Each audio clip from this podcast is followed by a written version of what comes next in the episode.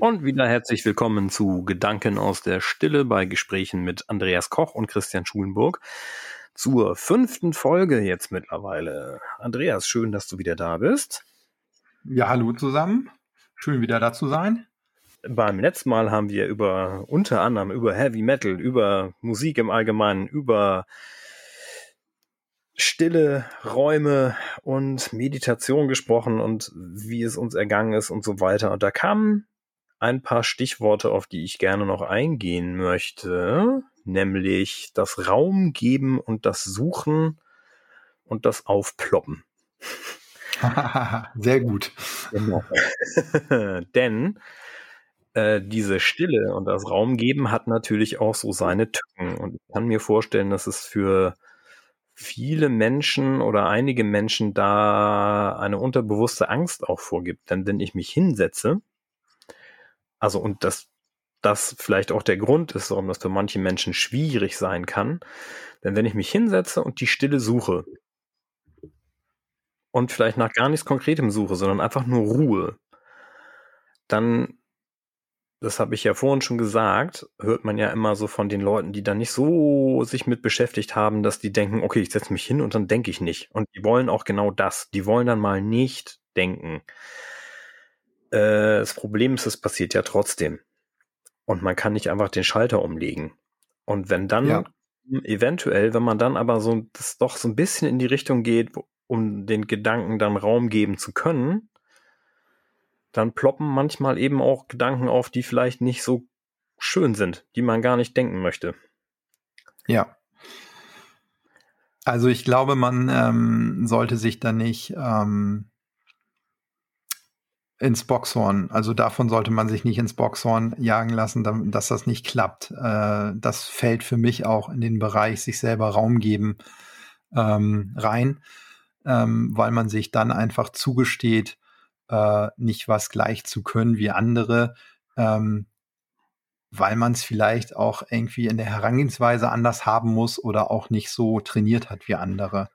Also mhm. Ich kann jetzt, wenn ich äh, einen 100-Meter-Lauf machen möchte äh, und da jetzt das erste Mal mit konfrontiert bin oder auch das fünfte Mal oder das zehnte Mal, dann kann ich ja nicht von mir verlangen, dass ich die 100 Meter genauso laufe wie jemand, der das seit Jahren trainiert. Ja, oder wir waren beim äh, Bereich Musik. Ich kann nicht verlangen, dass ich ein äh, Klavier ähm, genauso spiele ähm, wie jemand, der das schon seit Jahrzehnten oder so trainiert. So, das hat genau, bei das uns alles was mit Training zu tun, wie wir, wie wir im Alltag leben.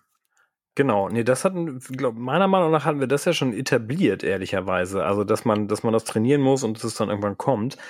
Was ja. ich meine ist, ich glaube, es gibt für, für manche ist es halt die Hürde, dass sie das vielleicht eigentlich gar nicht richtig können wollen.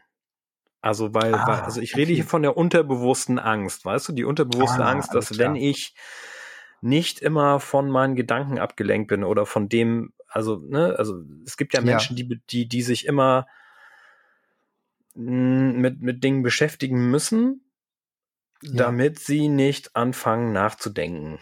Das klingt Osch jetzt schon wieder unglaublich verurteilen. Das meine ich aber nicht so. Also es, ich war auch mal so. Ich habe, äh, also, aber so diese ständige, oh, was ist denn jetzt los? Das ist mir das jetzt so ruhig. Ich brauche jetzt, jetzt mache ich einen Fernseher an.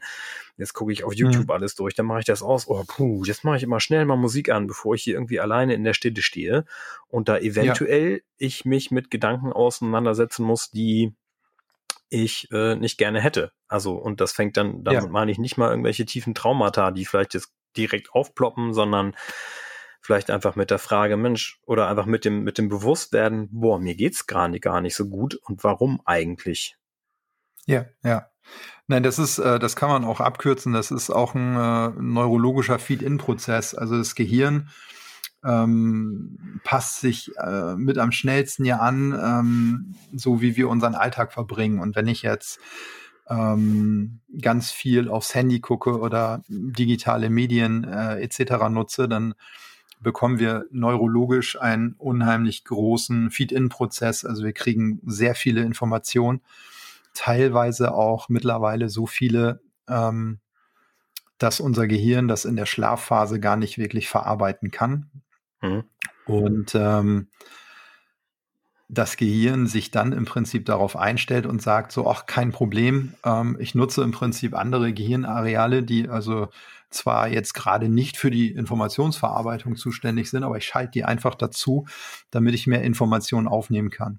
Und mhm. wenn diese Schleife neurologisch einfach geknüpft worden ist, dann sind wir wirklich gerade in diesem Trainingsfeld unterwegs. Boah, ich brauche immer mehr neue Informationen von außen. Ne? Also diese, diese Messenger-Mentalität, so ich schicke eine Frage und will sofort irgendwie fünf Antworten haben und nächstes Mal reichen mir diese fünf Antworten gar nicht, sondern ich will, ich will zehn Antworten.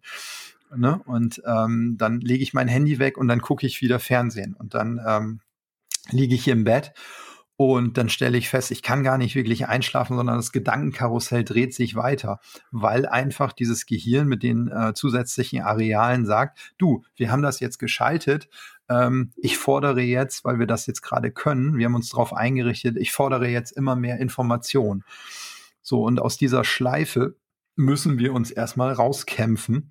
Ähm, und da ist die Anatomie dann halt auch so drauf, dass das wirklich Mühe von uns erfordert, äh, dass damit sich, also ein Reiz, ein Trainingsreiz, damit sich die Anatomie wieder auf den neuen Trainingsreiz einstellt und sagt, ach so, das ist jetzt gerade gar nicht mehr gefordert. Ja, okay, dann baue ich mich wieder um. So, und dann habe ich auch wieder nicht nur für diesen aktiven Feed-in-Informationsprozess Ressourcen, sondern auch für den Bereich Stille. So, also es ist, es bedarf wieder einen, einen mühevollen Arbeitstrainingsreiz, das wieder äh, umzubauen. Und ähm, da sind wir, glaube ich, in unserer Herangehensweise in der aktuellen Zeit zu schnell unterwegs. Also ähm, mhm. wenn ich darüber nachdenke, ähm, ich gehe jetzt mal zum Bäcker oder so, der ein Kilometer entfernt ist, so, dann hat mein Gehirn ja irgendwie schon äh, die Brötchen äh, fertig gegessen ne, bevor wir das überhaupt angegangen sind. So und äh, diesen Anspruch, den kriegen wir in der Außenwelt gerade aktuell vorgelebt, zumindest so in den Industrienationen und Großstädten und über die digitalen Medien. Aber es ist für unsere Anatomie schlichtweg nicht so. Also die Anatomie ist da in einer anderen Geschwindigkeit unterwegs. Also die Anatomie ist Fußgänger, sage ich manchmal. Und ähm, wenn wir jetzt halt die ganze Zeit nur Auto fahren und auch mit diesem Anspruch im Prinzip äh, des Autofahrens, also mal 100 Kilometer am Tag machen, äh, versuchen jetzt äh, zu Fuß zu gehen, also dann in der Stille äh, zu mhm. arbeiten, dann haben wir da im Prinzip auch die, die falsche Geschwindigkeit, gerade auch von unseren Gedanken. Mhm. Und wenn uns dann dieses Gedankenkarussell erstmal überrollt, äh, wenn wir ja eigentlich Stille jetzt trainieren möchten, ähm, ja, dann macht uns das manchmal auch Angst oder auf jeden Fall äh, kann das auch sein, dass uns das dann in dem Zeitpunkt überfordert. Aber da ist dann halt erstmal auch meine Antwort, bleibt dran. Äh, das ist auch bei jedem so, weil es einfach dann äh, so, ein, so eine anatomische Einstellung auch ist, je nachdem, was du trainiert hast. Und wenn du jetzt 20 Minuten nur äh, Stille trainierst am Tag, aber dann in Summe irgendwie drei Stunden mit digitalen Medien umgehst, dann hast du halt ein Trainingsungleichgewicht und die Anatomie mhm. stellt sich natürlich dann wieder auf die Reize ein. Okay, also zusammengefasst ist das, was ich gerade gesagt hatte, nicht unbedingt der Fall, dass man also dieses unangenehme Gefühl, wenn man dann die Stille hat, ist nicht unbedingt etwas, was man verdrängt hat oder wo man, wo, wo man Angst davor hat, da kommen jetzt irgendwelche Traumata hoch oder irgendwelche fiesen Gedanken, sondern das ist eine reine neurologische Trainingsfrage auch. Eine Gewohnheitsfrage, dass ich es ungewohnt Erst, bin. Ja, erstmal schon. Ja, hm, genau. Hm. Ja. Okay. Und ja, man, ja, spannend. Ähm. Ja.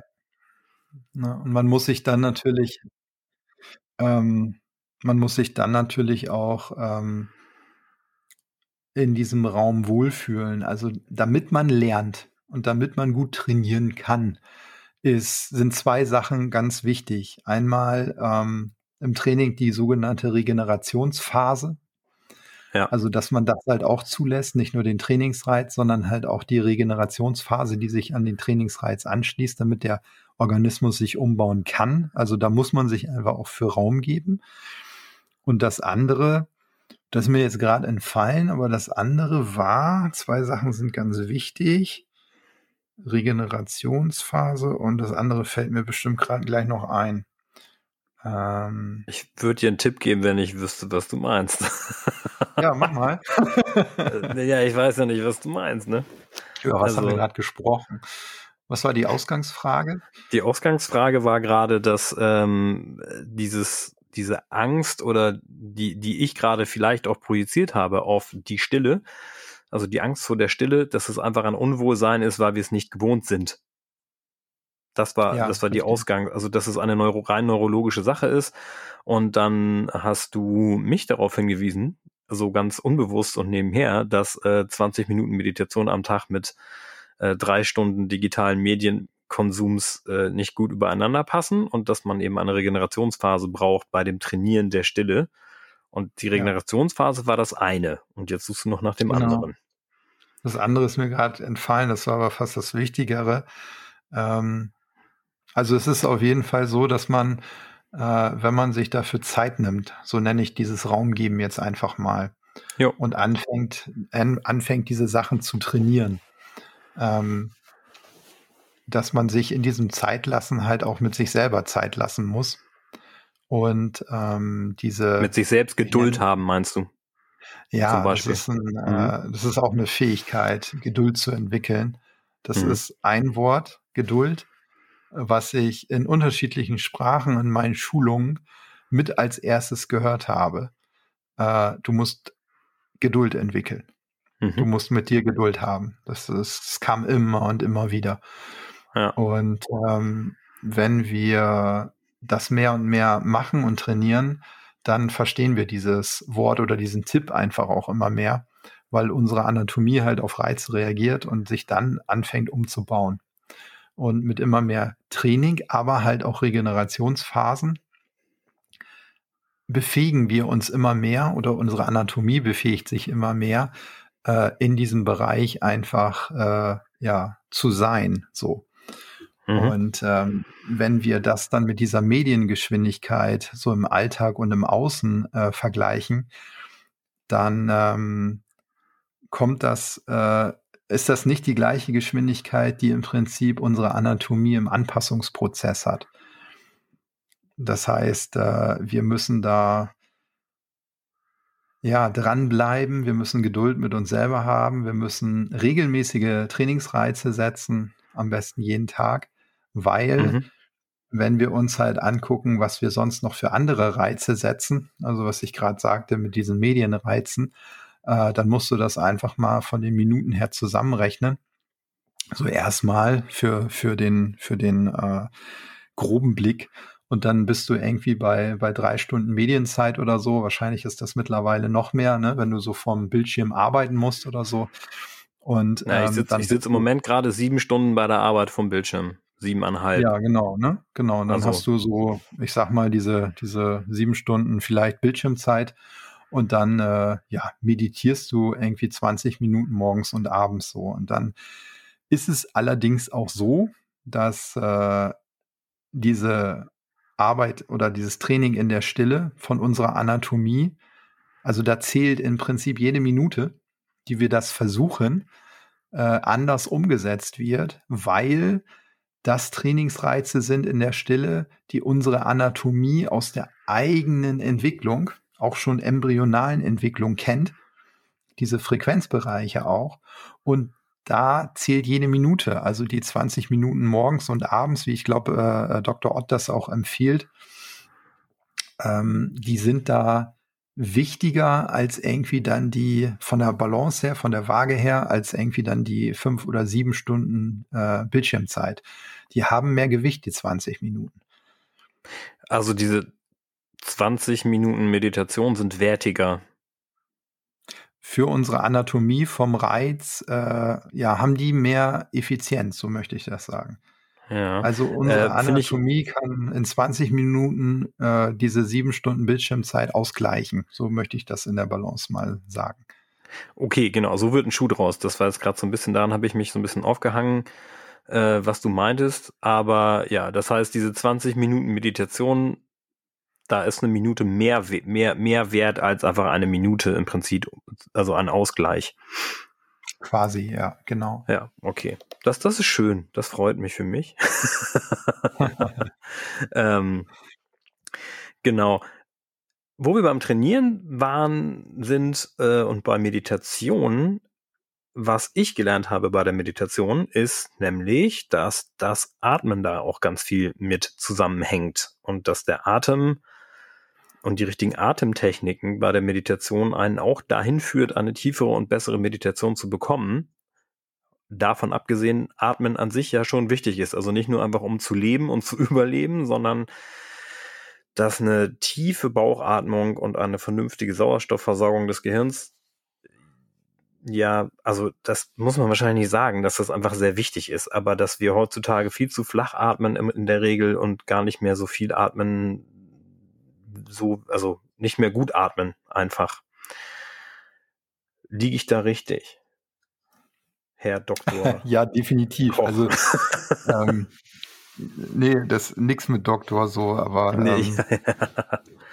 ich ähm, ich habe mich ja jetzt die letzten 25 Jahre täglich damit beschäftigt und habe auch ähm, viele verschiedene Sachen einfach ausprobiert, weil mir auch schon ähm, damals an der äh, Uniklinik Eppendorf, wo ich ja äh, als, als Kranker lag, ähm, äh, ein, ein Professor, der Vorlesungen da hielt, äh, in der Medizinausbildung, äh, gesagt habe, gesagt hat zu mir, ähm, probieren Sie einfach viele Sachen aus. Der Erfahrungswert von Ihnen zählt erstmal. Und darüber würde ich dann halt diesen Weg äh, gehen. Das war, glaube ich, ein ganz toller Hinweis. Ähm, ich bin in den letzten 25 Jahren, egal ähm, mit welchen guten, also in ihrem Fachbereich gute Menschen ich gesprochen habe, bin ich vielfach immer auf dieses äh, Atmen wieder gekommen. Das war irgendwo immer ein Thema. Ähm, nicht unbedingt äh, immer nur bei den äh, Meistern und Großmeistern, die dann irgendwie was geschult haben, äh, sondern halt auch bei Medizinern, Physiotherapeuten, ähm, Sportlern, Leistungssportlern, was auch immer, so, ähm, ja, ähm, Spezialkräften äh, von der Bundeswehr, von der Polizei und, und, und. Also die haben sich irgendwo immer in ihrem Training mit Atmung beschäftigt. Hm. Und ähm, das ist äh, auf der einen Seite für unseren Organismus natürlich eine ganz zentrale Frage. Also ähm, du lebst hier auf der Erde, wenn du atmest. Also wenn du, ne, wenn du, wenn du ein- und ausatmest. Ähm, das ist eine ganz funktionale Frage. Aber das ist jetzt für unser Training auch eine ganz, ähm, äh, ich nenne sie mal mittige äh, Fragestellung. Ähm, weil du tatsächlich die Atmung, die wir äh, als einmal lebenswichtige Funktion haben, die können wir auch als ähm, Werkzeug benutzen, also als Technik, als, als äh, technisches Werkzeug für uns, um in dem Bereich Stille äh, zu trainieren. Ja. Und äh, das haben die Yogis halt schon gesagt, das ist wissenschaftlich mittlerweile mehr als begründet. Ähm, aber Ne, kein Aber, es existieren ganz viele Anleitungen von Atemtechniken, die auch äh, vielfach einfach was bewirken und Ergebnisse haben. Aber es geht halt ähm, bei der, beim Benutzen der Atmung äh, um ganz grundlegende Sachen. Ähm, und du kannst halt, wenn du verschiedene Atemtechniken benutzt, verschiedene Ergebnisse erzielen. Ähm, die einen führen dich in die Stille, die anderen führen dich aus der Stille raus, die einen führen dich buchstäblich in die Mitte, die anderen führen dich buchstäblich in Extreme. Ähm, das ist ein ganz spannender Bereich, das kann man aber unmöglich in einem Podcast behandeln. ähm, aber ja, die, die Atmung äh, ist ein ganz zentrales Mittel für uns Menschen, ähm, wie wir funktional anatomisch uns den Bereich der Mitte und auch ganz bewusst wieder erschließen können. Ja, sehr schön. Ich kann das bestätigen mit der Atmung, als äh, dass das ganz viele Dinge tut und ganz viele verschiedene. Also ich habe jetzt keine Techniken bewusst ähm, so vorhanden, die mich jetzt irgend, also ich habe Techniken gelehrt bekommen. Ich weiß meiner Meinung nach hat mir niemand gesagt, ob sie mich jetzt in die, in die Mitte führen oder nur in die Stille oder so. Aber äh, ich, ich weiß, dass verschiedene Atemtechniken verschiedene Dinge tun. Und für alle, die jetzt vielleicht Lust haben zu meditieren und aber nicht wissen, worauf sie sich konzentrieren sollen, wenn sie jetzt noch schon auch gar keine Musik hören dürfen, muss ich sagen, das ist so ein kleiner Tipp von mir, als ich damals Anfänger war oder auch jetzt gerade es nicht schaffe, meine Gedanken mal ruhig zu kriegen, einfach mal auf den Atem konzentrieren. Einatmen, ausatmen. Das ist das, was mir hilft, dass ich mich auf meinen Atem konzentriere und schon werde ich ruhiger und stiller. Also das ist immer ein schöner Einstieg. Super ein Einstieg Tipp. für den Ausstieg. Entschuldigung, was hast du gesagt? Nein, das ist, äh, das ist ein super Tipp. Ah. Ähm, und die Atmung einfach so sein lassen, wie sie ist. Also ihr setzt euch hin, macht vielleicht die Augen zu, beobachtet eure Atmung, atmet ein und atmet aus und wollt sie jetzt noch nicht mal verändern, ne? bewertet die auch nicht. Euer Organismus stellt die Atmung gerade so ein, wie er es gerade kann. Versucht immer da so eine optimale Kurve zu fahren. Das geht immer besser, das geht immer tiefer, aber wichtig ist, dass das auch erstmal für euch annehmbar ist, also dieses eigene Raum geben. Ne? Du bist erstmal gut so, wie du bist und du darfst auch jetzt gerade so sein, wie du bist. Das gilt auch für die Atmung. Und mit diesem Einstieg, äh, das ist eine sehr gute Basis, äh, um da dann im Prinzip weiterzugehen. Super. Dann haben wir gerade mit einem schönen Einstieg für die Meditation einen Ausstieg aus dieser Folge gefunden, denke ich mal. Und ich freue mich aufs nächste Mal, womit es auch immer da dann weitergeht. Und wünsche euch jetzt ein paar schöne weitere Tage. Bis zum nächsten Mal. Tschüss auch Andreas. Macht's gut. Gleichfalls. Tschüss.